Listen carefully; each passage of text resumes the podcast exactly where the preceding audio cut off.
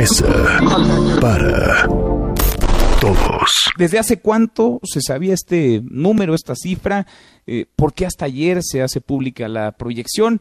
Es parte de lo que estamos tratando de entender. Yo le agradezco mucho al doctor Alejandro Macías que nos ha ido dando luz desde hace pues prácticamente 100 días en torno al coronavirus, infectólogo, excomisionado nacional para la prevención y el control de la influenza H1N1 en nuestro país. Gracias, doctor. ¿Cómo estás, Alejandro? Buenas tardes. Hola, Manuel. Mucho gusto estar con tu auditorio. Gracias por platicar con nosotros. Pues 100 días que se dicen fácil, pero el mundo ha cambiado en estos 100 días, doctor. Y todavía no vemos nada, como se dice en el argot del teatro.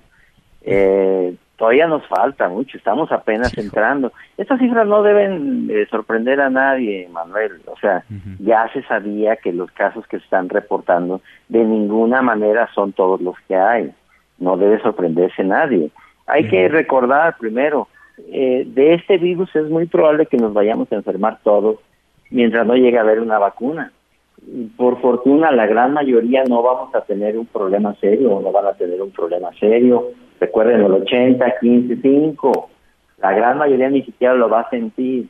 Ahora, no debe ser una sorpresa que ahora nos hagan un cálculo de los posibles pacientes que ya de, o los posibles infectados que deben existir, pero que no ha detectado el sistema. Es perfectamente natural y es esperable.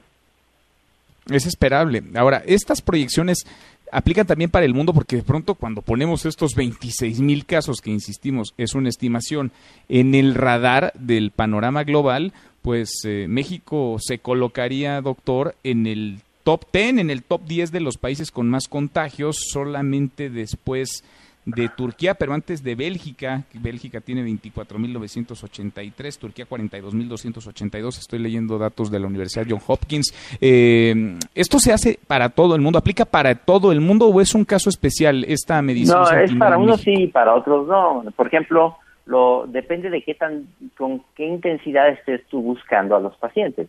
Por ejemplo, los coreanos están haciendo muchísimas pruebas y los detectados deben parecerse mucho más a los que de veras existen los alemanes también. En algunos otros países que están probando muy poco, pues el factor de 8 es poco. Ahí habría que multiplicarlo a lo mejor por 20 o 30. Es que estamos queriendo comparar peras con manzanas. No son equiparables unas mediciones con otras.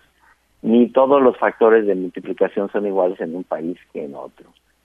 Seguramente esos cientos de miles de casos que estamos viendo tampoco representan los verdaderos casos que existen. Si en el mundo somos 7 mil millones de, personas, pues probablemente ya hay millones y millones de infectados. No hay, que no hay que confundir las estadísticas oficiales con lo que de veras está pasando. El millón y medio entonces se quedaría en ese sentido a nivel global de contagios eh, eh, corto. ¿Qué habría que seguir tomando como precauciones? ¿Para dónde vamos como país? ¿Nos aproximamos, doctor, a una fase 3? Sí, pero la fase 3 no la vamos a conocer por un número que en este caso ya no importa demasiado.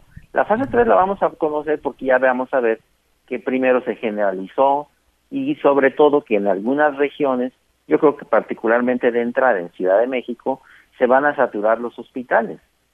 Los hospitales ya no van a poder recibir más pacientes, se van a saturar las camas de terapia intensiva. Ese será el momento en que digamos, bueno, esta es la etapa 3 y eso es lo que se trata que ocurra en, lo, en la menor medida de lo posible. No que no nos enfermemos todos.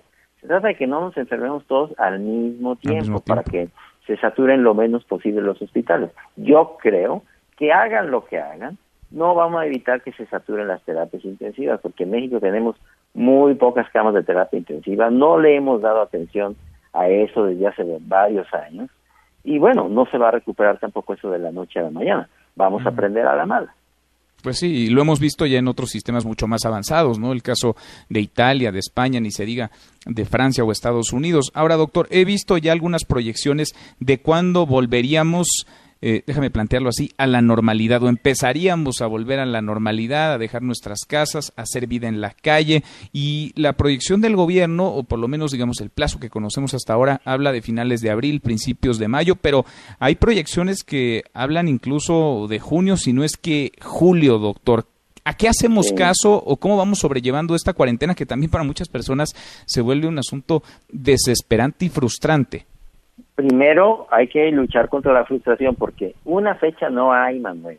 O sea, y vamos a salir todos al mismo tiempo. La salida, en una guerra el problema no es entrar sino salir. Y la salida no va a poder ser pareja para todos.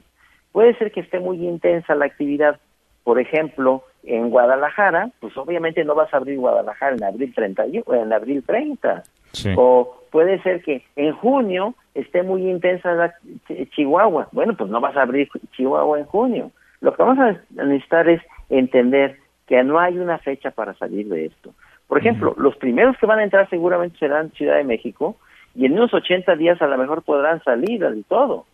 Pero a lo mejor cuando esté saliendo Ciudad de México apenas estarán entrando en algunas otras regiones de la República. No puede ser algo generalizado ni hay una fecha definida.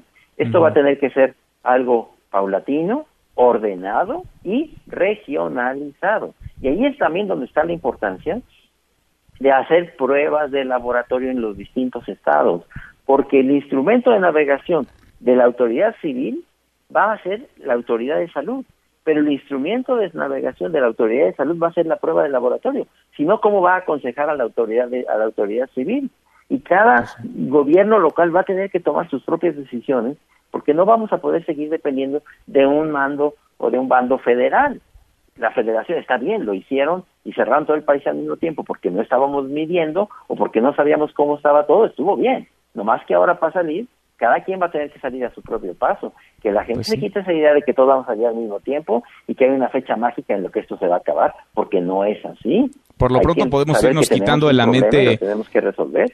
Nos quitamos de la mente, doctor, el 30 de abril, ¿no? Como fecha. Absolutamente, eso quítenselo de la cabeza porque no va a ser así, ni siquiera en Ciudad de México ni siquiera en la, en la Ciudad de México. Doctor Alejandro, pues gracias, gracias porque desde hace literalmente 100 días nos vas acompañando para entenderle a este COVID-19 que ha transformado, que ha cambiado al mundo. Gracias, muchas gracias, doctor. Que te vaya muy bien, Manuel. Gusto en saludar a tu auditorio.